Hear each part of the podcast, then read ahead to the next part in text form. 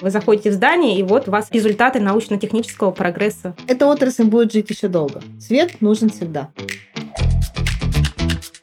Всем привет! С вами подкаст Кельвин Никляйн. Все о свете. Научный сезон. Компания Arlight. И его ведущие Александр Бахтызин и Оксана Горн.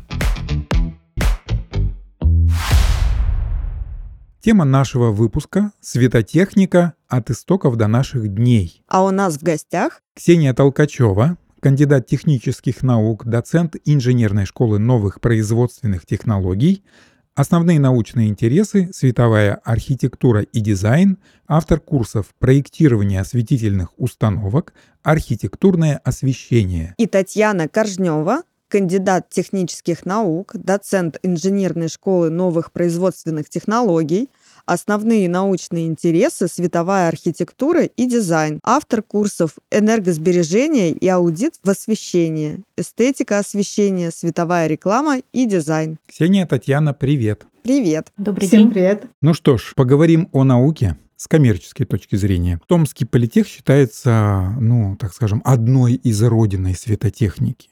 Причем это всеми признано, да? И, конечно, здесь очень важно понимать, а почему так сложилось? Вот обычно там Москва, Санкт-Петербург, да, какие-то. А здесь Томск. Ну, первое, да, это построение нашего завода, электроламповый завод, и не было специалистов. Была подготовка политеха, ну и наш государственный университет, это подготовка физиков, механиков, геологов. А вот нужны были как раз специалисты в отрасли светотехнической. А это И- какие года?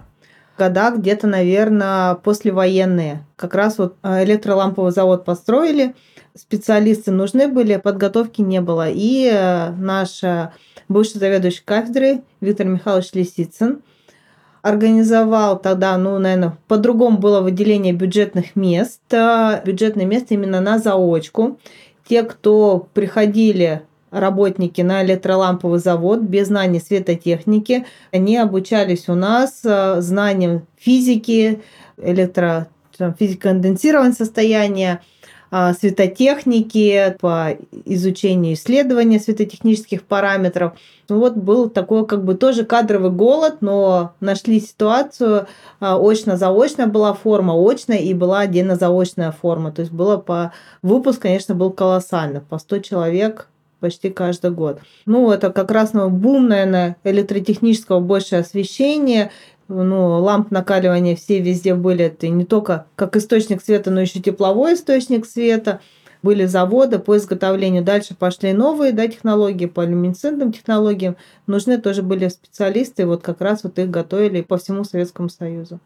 Ну и Томск это, наверное, такой регион, который к себе привлекал из других, а, ну и на сегодня это республик, городов, то есть это такая как бы столица вузов. Ну, я соглашусь с этим. То есть э, вот э, Сибирь и вот эта самая удаленность от центра, так называемого, да, она создает здесь вот такой научно-технический фокус. Ну а на ваш взгляд, как сейчас дело обстоит? Насколько я знаю, электроламповый Ламповый. завод закрыт. Да, ну, сейчас банкротство, да, новый век э, светодиодной техники. Наверное, на рынке они с конкуренцией не справились. Но есть другие компании, кто делают э, цветодиоды, исследуют научно-полупроводниковый завод светотехники НИПП. То есть там, конечно, как раз исследование, получение светодиодов, получение порошков для люминесценции, для светодиодов и как раз световых приборов уже. Ну, конечно, у них больше задач военные, не гражданские. Сегодня необычный подкаст именно тем, что мы будем говорить о научной стороне дела, о подготовке кадров, и нам ужасно любопытно, как же у нас с этим делом все обстоит. Поделитесь, какие ваши впечатления? На сегодня, конечно, подготовка кадров более усилена, потому что очень приятно, что бизнес входит а, в образование, что мы совместно с вами можем открывать новые лаборатории, можем участвовать а, в образовательном процессе, в практической части, что, наверное, не хватает студентам. И ну, это очень важно получить навыки и опыт. А, Что касается, наверное, по цифрам, да, по количеству ребят, которые обучаются, Наверное, их сейчас меньше. Немножко, может быть, другие приоритеты у нас. э, Больше уходят в IT-специалистов.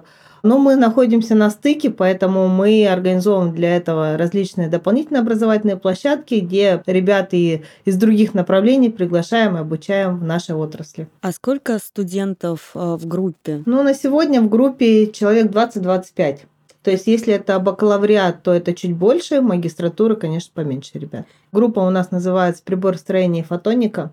И в рамках этого много есть дисциплин. Есть оптотехника, есть приборостроение, есть а, лазерные технологии. И всем как раз ну, вот, нужны специалисты. И на укрупненную группу в целом министерство выделяет э, цифры бюджетные. На сегодня, конечно, большая часть ребят выбирает бюджет. Приезжают ребята из ближайшего зарубежья, дальнее зарубежье, это Китай в основном. Те, конечно, ребята учатся на платном но не в таком процентном соотношении, то есть процентов 10 от бюджетных мест.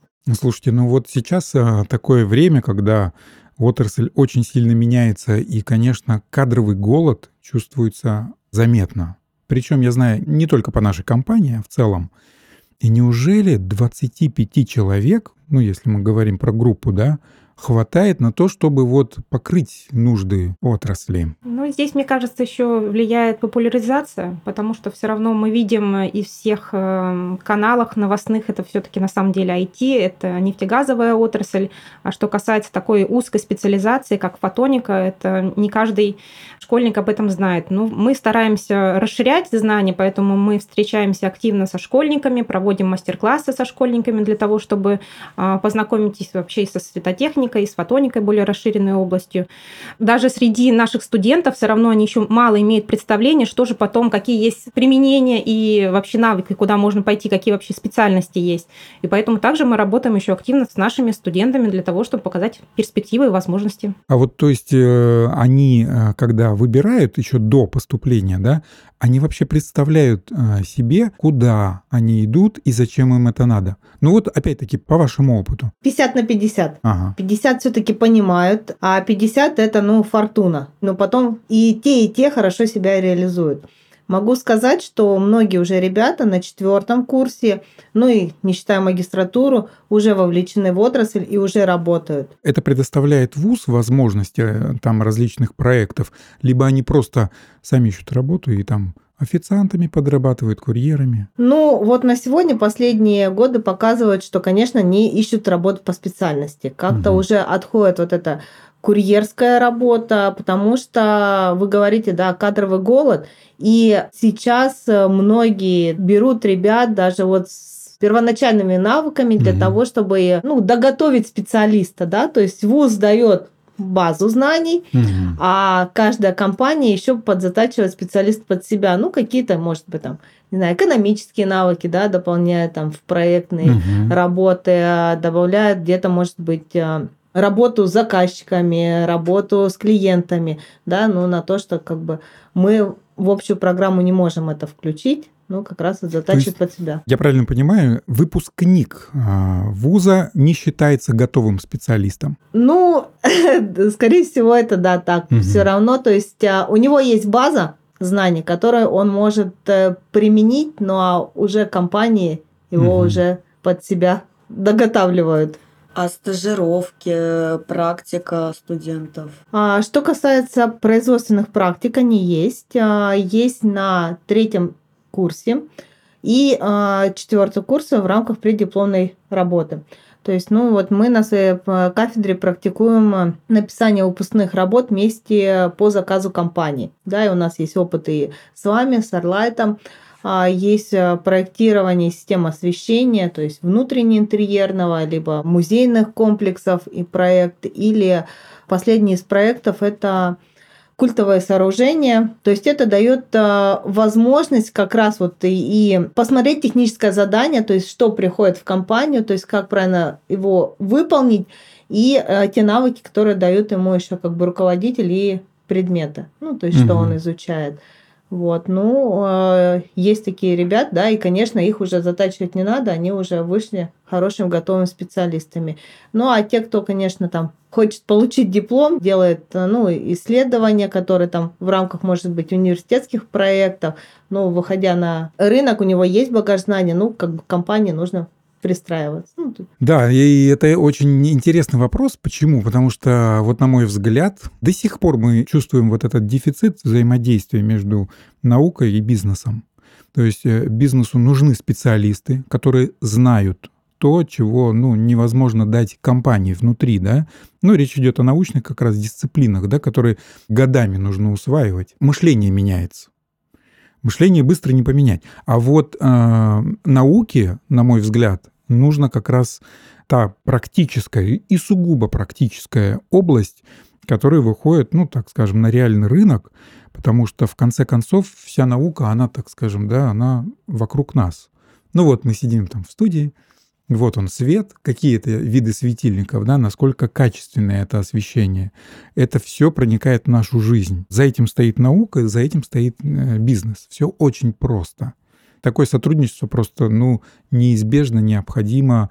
И мне удивительно, почему так долго вот это все налаживается и налаживается. Конечно, важно именно сотрудничество с производственным сектором, потому mm-hmm. что как бы мы ни хотели, все равно э, мы научно-преподавательский состав, и все равно нам нужно вот это вызовы от производственного сектора, чтобы он нам давал, ставил перед нами какие-то задачи. Сами мы можем ставить эти задачи, но, возможно, они будут на самом деле оторваны от реальной жизни. Поэтому, mm-hmm. если компании будут выходить конкретно на нас и говорить, что вот у нас есть такая-то проблематика, и мы, соответственно, эту проблематику можем ставить и перед студентами для того, чтобы они в рамках рамках угу. своей научно-исследовательской работы как раз ее решали. И тем самым мы будем угу. тесно сотрудничать друг с другом. Да, вот э, то, что вы как раз сказали, о том, что 50 на 50 вот они приходят, но действительно многие как бы не понимают, не знают, может быть, э, речь про призвание свое, да, или просто непонимание, а что это за отрасль.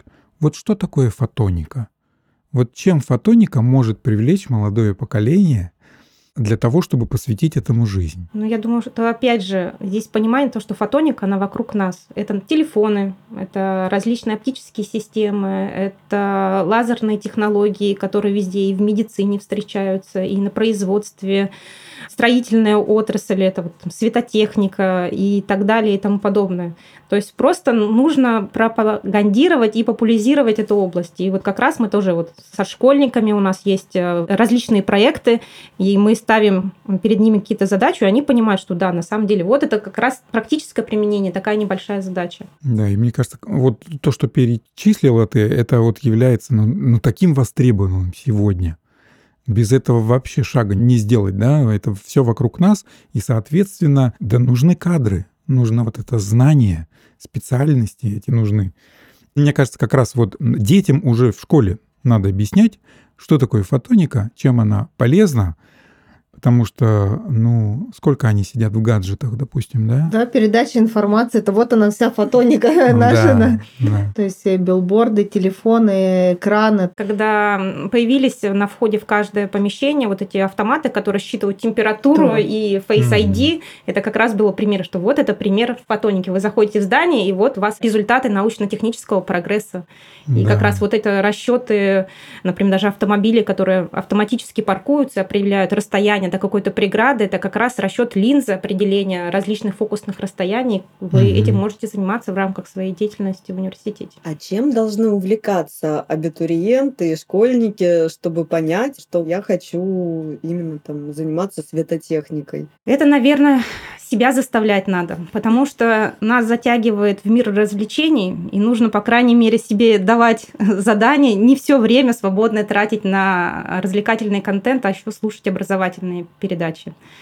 Конкурсы смотреть, вдохновляться работами дизайнеров, э, читать различные научные статьи про э, современные исследования, какие-то положительные кейсы других студентов, э, смотреть, как учатся за рубежом, какие у них навыки, ну и также активно ходить на различные встречи с компаниями, потому что, опять же, если ты не будешь себя погружать вот в эту область, никто тебя не обучит этому. То есть здесь постоянно себя нужно мотивировать и идти. А вы их мотивируете? Стараемся. Стараемся. Я еще хочу добавить, да, а, чем увлекаться. Ну, еще, наверное, какой-то проект делать руками. Работа руками поможет как раз а, понять вот эту теорию образования, да, что получил, прочитал или пришел в ВУЗ, показал, потому что, в принципе, на сегодня на многих площадках можно купить а, светодиоды Arduino, запрограммировать, то есть сделать себе какой-то первый фонарик простой, элементарный. Ну и в рамках первого-второго курса у нас а, такая дисциплина есть, проектная деятельность, творческий конкурс, где как раз они а, пробуют себя, кто-то в лазерных технологиях, кто-то в оптических материалах, кто-то вот как раз в светотехнике, а, проработать, сделать проект руками. То есть из подручных средств, там, да, дерево, камни, кусочек светодиодной ленты и уже какой-то проект освещения. То есть если это, например, совсем школьник, то, в принципе, подходит робототехника. Да, ну вот мы сотрудничаем с Кванториум, как раз там есть техноквадр, так он называется, робототехника, и они изучают резисторы, тиристоры, как подключить светодиод, то есть в принципе, навыки схемотехники, которая, ну, тоже вот нужна нашим специалистам. Радиоэлектронщики раньше это были. Сейчас она вот робототехника называется. Настала пора пройтись по понятиям. Мы употребляем э, слово фотоника, оптика, светотехника и тому подобное. Дайте разъяснение, в чем разница, что является чем и может быть частью чего. Вы уже так произносите, как само собой разумеющееся. Она слушает, так скажем, люди, которые, ну, оказываются далеки от науки, да, но тем не менее а, путаница в понятиях происходит постоянно. Я сам не до конца понимаю иногда разницы, особенно вот со светодизайном. Ну, светотехника – это наука, которая занимается расчетом источников света, приборов освещения. То есть это, можно сказать, такая более техническая направленность, которая изучает изучает как раз источники света, как я уже сказала, светотехнические параметры этих источников света и приборы, которые э, соответственно, образуют группу. А светодизайн – это уже, соответственно, практическое применение, то, что мы уже работаем в результате взаимодействия светового потока, светового излучения с предметами вокруг нас. Ну, это различные дисциплины. Светодизайн, светотехника, да. Mm-hmm. Потому что в рамках светотехники мы как раз занимаемся изучением светотехнических параметров, такого как яркость, световой поток, э, Цветовая а... температура, колерированная цветовая температура, сила света, то есть все понятия, параметры, которые есть у источника света и светового прибора. Светодизайнер – это человек как раз на стыке. У него должны быть знания по светотехнике, по физиологии освещения, как свет взаимодействует с человеком. Он должен владеть знаниями психологии, он должен владеть знаниями в архитектуре. От всех сфер он должен что-то взять и вносить в свой проект. Правильно я понимаю, что светодизайнер а, должен владеть этой наукой, светотехникой? Без э, знания основных параметров э, вы никак не сможете рассчитать правильно проект. То есть вы не сможете, допустим, вы получите какую-то картинку, но вы не сможете эту картинку оценить с качественной и количественной точки зрения. То есть насколько это удовлетворяет или не удовлетворяет требованиям. Здесь есть такое понятие, как нормирование. То есть вы сравниваете параметры которые, например, вам даны согласно нормативным требованиям, рекомендациям и оцениваете. Но всегда здесь есть такой подводный камень, что да, вы можете цифры получить верные, но в то же время эта картинка может быть вот с психологической и физиологической точки зрения в реалистично она не удовлетворять. Поэтому здесь как раз и подключаются еще знания с дизайна, архитектуры и так далее, чтобы угу. можно было этот проект оценить комплексно. То есть здесь вот как раз такой всегда загвоздка бывает, если это светодизайн, как вообще оценить дизайн? То есть для каждого это будет свое собственное какое-то понятие. Здесь, конечно, пытаются сделать какую-то оценку, что, например, есть э, продуктовый дизайн, и есть определенные критерии оценки этого продуктового дизайна, например, как там, креативность, там есть там, 12 позиций, креативность, там, инновационность, практичность и так далее, и что возможно применить эти требования к продуктовому дизайну, к светодизайну, чтобы то, также, насколько вы, например, использовали эффективно там, инновационные продукты светотехники, насколько это, опять же, практично, реалистично и так далее с точки зрения энергосбережения. Экологично. Экологичность, да, да. Сейчас э, вот этот термин sustainability, устойчивое развитие активно также угу. входит а, в эту задачу, которую светодизайнер тоже должен иметь в виду. И если мы посмотрим зайдем на сайты каких-то известных э, светотехнических компаний, производителей, у них всегда есть раздел это sustainability, устойчивое развитие, такая философия проектирования, можно так сказать, что вы думаете не только о конкретном сейчас моменте, а еще думаете о долгосрочной развитии вашего проекта, как он будет, э, например, через год, через два, через три и так далее. И как вы потом его будете завершать, как вы будете, например, утилизировать ваши приборы. То есть еще как бы о посмертном существовании да, да. приборов ну, то есть, нужно да, думать. вы должны продумать весь цикл вашего проекта. А если вернуться к историческим фактам, а, светодизайнер появились недавно, а светотехники когда появились вообще? Светотехники, ну, здесь можно как раз проследить э, историю формирования и развития искусственных источников света. То есть сначала у нас, ну, там, допустим, газовые фонари не берем, когда у нас как раз случился там лампы накаливания, тепловые источники света, э, потом у нас были газовые источники света, и, соответственно, Тогда была задача именно в количественном подходе к созданию световой среды. То есть все гнались за счет увеличения количества освещенности на рабочей плоскости, потому что количество света влияет на продуктивность, на качество выпускаемой продукции. И, соответственно, была именно задача получения необходимого количества света на рабочей плоскости. И потом уже, когда, в принципе, если мы берем пирамиду Маслоу, когда мы вот эти базовые уровни потребностей удовлетворили, то мы уже переходим на следующий уровень, более качественный, когда мы уже создаем различные сцены освещения, мы уже продумываем о том, как э, наш свет взаимодействует с дизайном, с различными фактурами, с различными материалами. Мы уже думаем о таком понятии, как э, э, показатель дискомфорта, блескости и тому подобное. И вот здесь, в принципе, как раз происходит происходит переход на новый качественный уровень в проектировании. Ну а в принципе изначально, конечно, занималась э, разработкой проектов это инженеры светотехники, электрики, которые просто рассчитывали стандартные, например, методики расчета по коэффициенту использования, либо там точечные методы использования, когда вы просто задаете, что вам нужно, например, 500 люкс, у вас есть такие-то лампы, и вам вы рассчитываете, сколько вам, например, нужно. 20 ламп вы их ставите, 20 светильников. Ну а уже потом, когда в эту отрасль пришли архитекторы, дизайнеры, вот как раз уже произошла такая симбиоз, химия различных знаний, навыков, подходов. И вот то, что мы имеем, то имеем. Вот вы говорили, что проектная деятельность, да, развита э, в Политехническом университете в Томске. Ну и вообще, э, как я понимаю, сейчас в образовании, в высшем образовании очень ярко представлено. А какими проектами студенты ваши занимаются? Какие-то вот задачи на местном региональном уровне, либо там уже на всероссийском? Ну, первое, да, конечно, это у них как раз вот региональный уровень, который можно уже дальше представить уже на каких-то всероссийских или международных площадках. Мой студент Никита Костылев а, занимается проектом с первого курса освещения короба библиотеки ТГУ, а, там кости мамонта.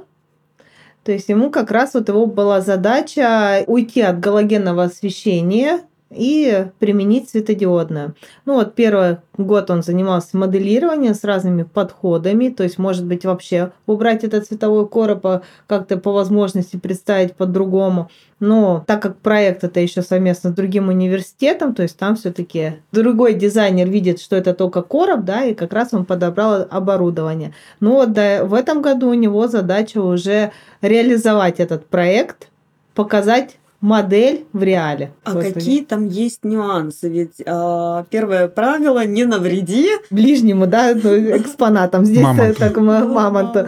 Первое, да, что, конечно, это индекс цветопередачи. То есть а, для музейного освещения это очень важно для того, чтобы мы видели экспонаты в таком же цвете передачи, как при естественном. Это первое.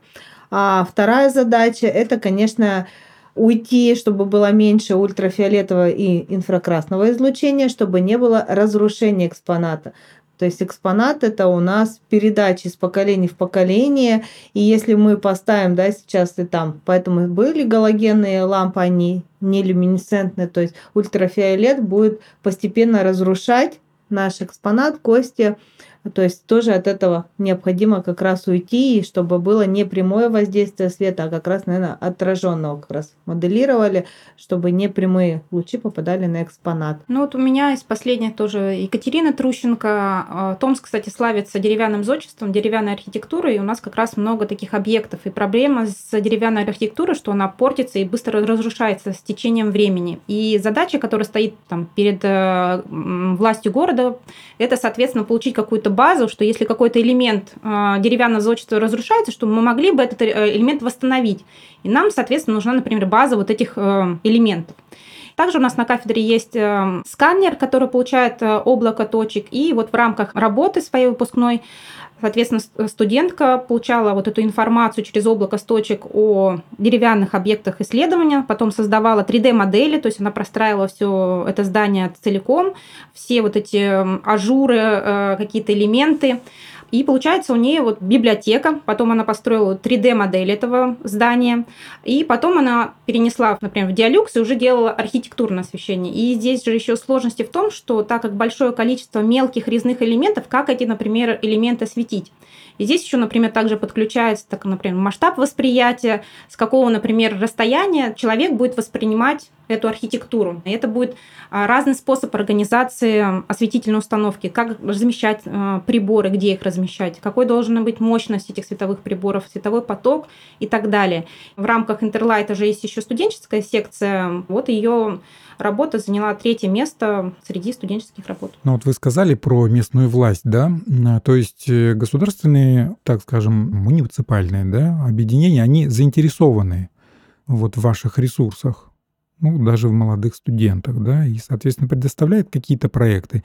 Или вы сами на них выходите, ищете, предлагаете что-то? Здесь мы самостоятельно, ну вот я еще с архитектурным университетом сотрудничаю с кафедрой реставрации, можно получить чертежи и как раз вот сделать какую-то цветовую визуализацию объектов, показать, да, и они, может быть, уже дальше выходят, что на реставрирование объекта для дальнейшего его привлечения внимания еще светом то есть выделение света. Mm-hmm. Ну да, также, например, если так в новостях какая-нибудь повестка бывает о реконструкции того или иного объекта, вот, например, у нас есть такой парк, Буфсад называется, и вот появилась информация, что его собираются делать реконструкцию. Ага. Mm-hmm. Нужно предложить проект освещения, и, соответственно, опять же, в рамках научной работы у студентов дается этот объект, и он разрабатывает свое предложение по этой реконструкции. Ой, слушайте, дай бог, чтобы у вас все получилось. Потому что иногда такие парки с таким освещением делают. Замечательные места. Я вот был в одном городе, не буду называть его, прекрасная набережная. И вот ты проходишь, там гирлянды так висели, причем даже не зимой. И такое мерцание было, что вот я под этими гирляндами там две минуты прошелся, потом вышел из-под навеса, чтобы глаза успокоились. Такое тоже, да, бывает. Ну вот в качестве еще примера хотела сказать, а, парк Суворова, помнишь, все угу. вместе мы участвовали угу. в этом проекте а это на нас а, вышли ассоциация любителей как раз вот истории и Сворова в качестве полководства, проект организации здесь Томске парк Суворова.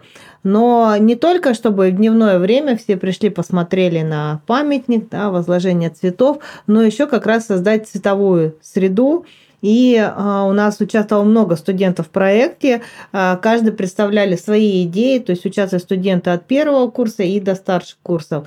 То есть кто-то представлял освещение только входной зоны парка, кто-то представлял а, разные методики освещения монумента, кто-то представлял свет и тени, да, Интерактивное взаимодействие. Интерактивное взаимодействие света. То есть вот как раз тоже реально проект города, и ребят представляли. А, ну, бюджет был выделен небольшой, поэтому, ну, что-то из этого взяли и реализовали. Вот вы упомянули про программу Диалюкс. Мы прекрасно знаем, что вы специалисты и готовите специалистов именно по этой программе. Насколько необходимо знание диалюкса сейчас современному светодизайнеру, светотехнику? Потому что некоторые, э, я знаю таких людей, обходится и без диалюкса. Диалюкс это является сейчас основной базовой программой для расчета светотехнических установок. А, она является основной по той причине, что она в открытом бесплатном доступе. Эта программа позволяет э, получить все необходимые данные о световом проекте, причем она получает реалистичные, достоверные данные, потому что уже реализовано большое количество проектов, и, соответственно, есть возможность убедиться о том, что проект рассчитан верно. Можно в диалюксе работать на разных уровнях, как говорится, на самом примитивном, то есть создавать, например, э, просто форму помещения короб, расставлять необходимые светильники, и, в принципе, может быть, для вашей работы как инженера это достаточно. Но, в принципе, опять же, если мы говорим, что наша среда, она модифицируется, усложняется, и уже у самого потребителя более завышенные требования к тому, что он получает в качестве проекта. Поэтому, естественно, и светодизайнер должен совершенствовать свои способности по работе в различных компьютерных компьютерных программах. И Диалюкс позволяет взаимодействовать с другими программами, такие как, например, там, SketchUp, AutoCAD, там, 3D Max, и, соответственно, вы их можете все импортировать и уже там работать со светом. Поэтому, да, Диалюкс – это базовая и необходимость любому инженеру-светотехнику. Это, конечно, об- обязательно в образовательном процессе, изучать на разных курсах. Могу добавить, да, что Диалюкс, наверное, помощник, который на сегодня и дизайнерам, и архитекторам, и инженерам и монтажникам, которые вот как раз а, приходят а, самостоятельно обучение, либо на наш курс по диалюксу, который помогает им оценить ту ситуацию, которую бы они хотели видеть. А он дает а, стопроцентную достоверность или есть какие-то отклонения? Здесь есть такое понятие, как коэффициент эксплуатации. Такая есть загвоздочка, с которым, если, в принципе, вы не знаете, то можете получить как раз ошибку на выходе. Вы должны понимать, что у вас за среда, в которой вы проектируете. Например, это будет завод, примеру, цементный, либо это будет помещение офисное. Это разные абсолютно условия среды. Если это завод, то у вас будет пыль, а, какие-то пары, которые будут оседать и негативно влиять на светопропускание вашего прибора. Ваша задача, когда вы проектируете, чтобы на всем, опять же, сроке эксплуатации у вас был один и тот же уровень освещенности. И вы, соответственно, должны заложить определенный коэффициент запаса в ваш проект, чтобы понимать, что эта осветительная установка в течение трех лет, допустим, будет выдавать одно и то же значение на, например, горизонтальной плоскости. И если вы это изначально в диалюкс не заложите, то есть такая вероятность, что когда вы смонтируете вашу осветительную установку, вы придете потом, а также мы еще должны же понимать, что не все производительные светотехники выдают реальные и правильные данные по своему световому прибору. И опять же, если вы это тоже не учтете, есть вероятность, что вы смонтируете, придете с люксметром, а вы получите не то, что вы посчитали в диалюксе. Самый классический такой пример. Есть потолок грильята, и в одном магазине вот установили такой потолок, и за этим потолком уже установили светильники. Угу. И посчитали в диалюксе на горизонтальной плоскости, например, должна быть освещенность 300. Она так и есть 300. Пришли с люксметром, замерили 300.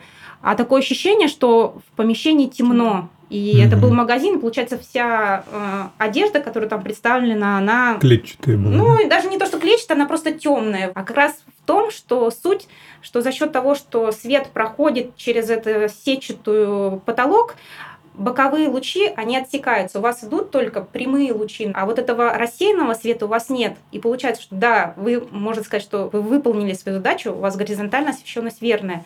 Но вот этой окружающей среды вы ее не добились. А вот в диалюкте можно было это учесть, да? расположив грильята под нет, вы можете там это даже учесть, если вы расставите точки, например, рассчитаете вертикальную, цилиндрическую освещенность. То есть, если вы другие понятия, если вы знаете о том, что их нужно учитывать, вы их можете рассчитать и как раз оценить.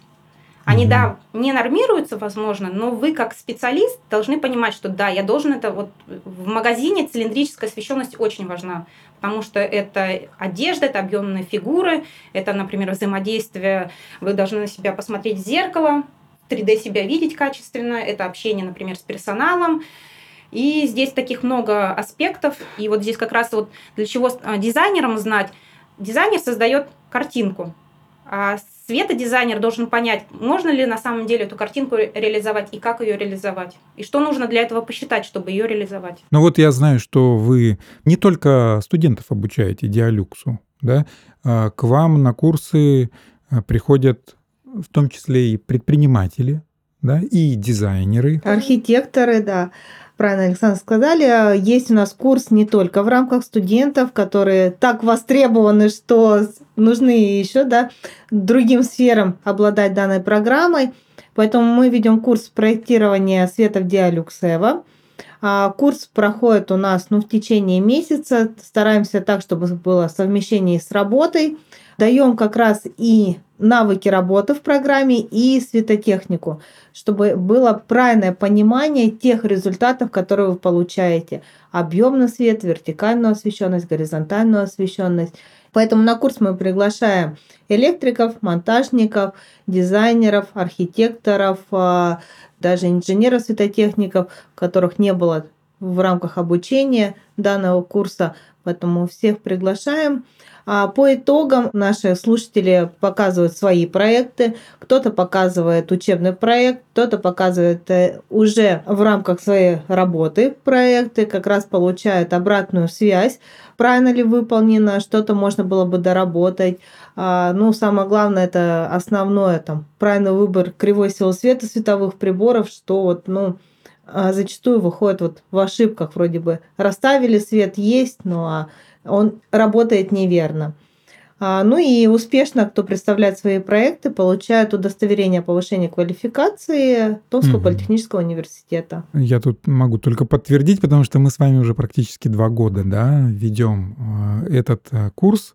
Знаю точно, что народ идет постоянно, и самые замечательные отзывы о курсе именно потому, что вы с ними индивидуально прорабатываете их же проекты.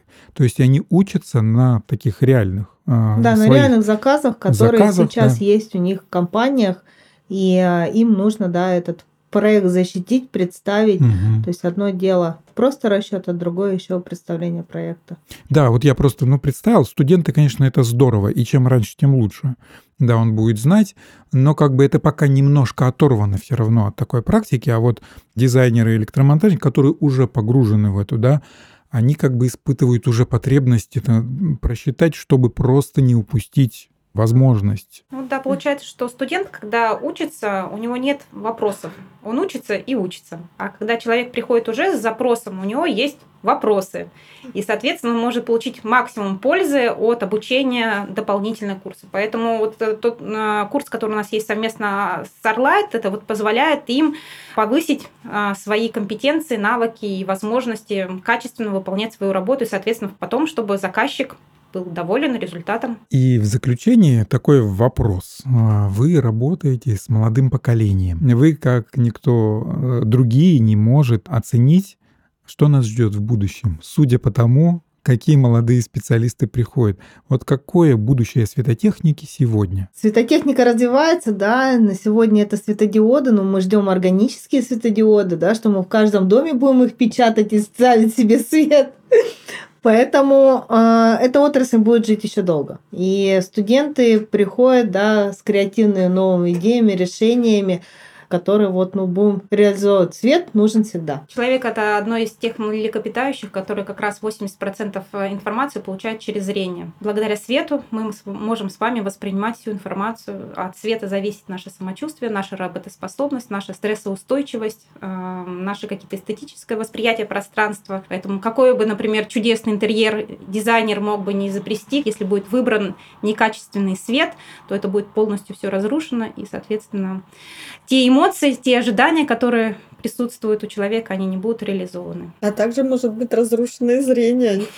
Да, восстанавливать тоже надо будет. И это фотоника уже, только лазерные технологии. Спасибо вам большое. Спасибо. За интересный разговор. А, хочется, конечно, еще продолжить в дальнейшем. Всегда да. Спасибо. Это был подкаст Кельвин Никляйн «Все о свете. Научный сезон». Мы есть на всех популярных платформах. Подписывайтесь на наш подкаст, чтобы не пропустить новые выпуски. А также на каналы Arlight во всех популярных социальных сетях. До встречи через неделю. Пока-пока.